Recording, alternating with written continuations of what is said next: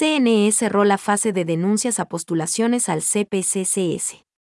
A las 23.59 del 22 de junio, se cerró el plazo para que la ciudadanía y las organizaciones sociales presenten sus denuncias a las postulaciones de candidaturas al Consejo de Participación Ciudadana y Control Social, CPCCS.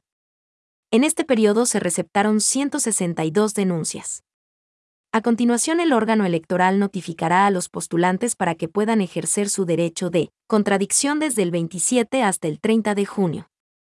Posteriormente se revisará que los aspirantes cumplan con los requisitos legales y reglamentarios para participar como candidatos. Después de esta fase, se abrirán etapas de impugnación y apelación. El listado final con los candidatos calificados al CPCCS se publicará el 23 de septiembre del 2022. Para ampliar la información contactarse con la Dirección de Análisis Político y Difusión Electoral.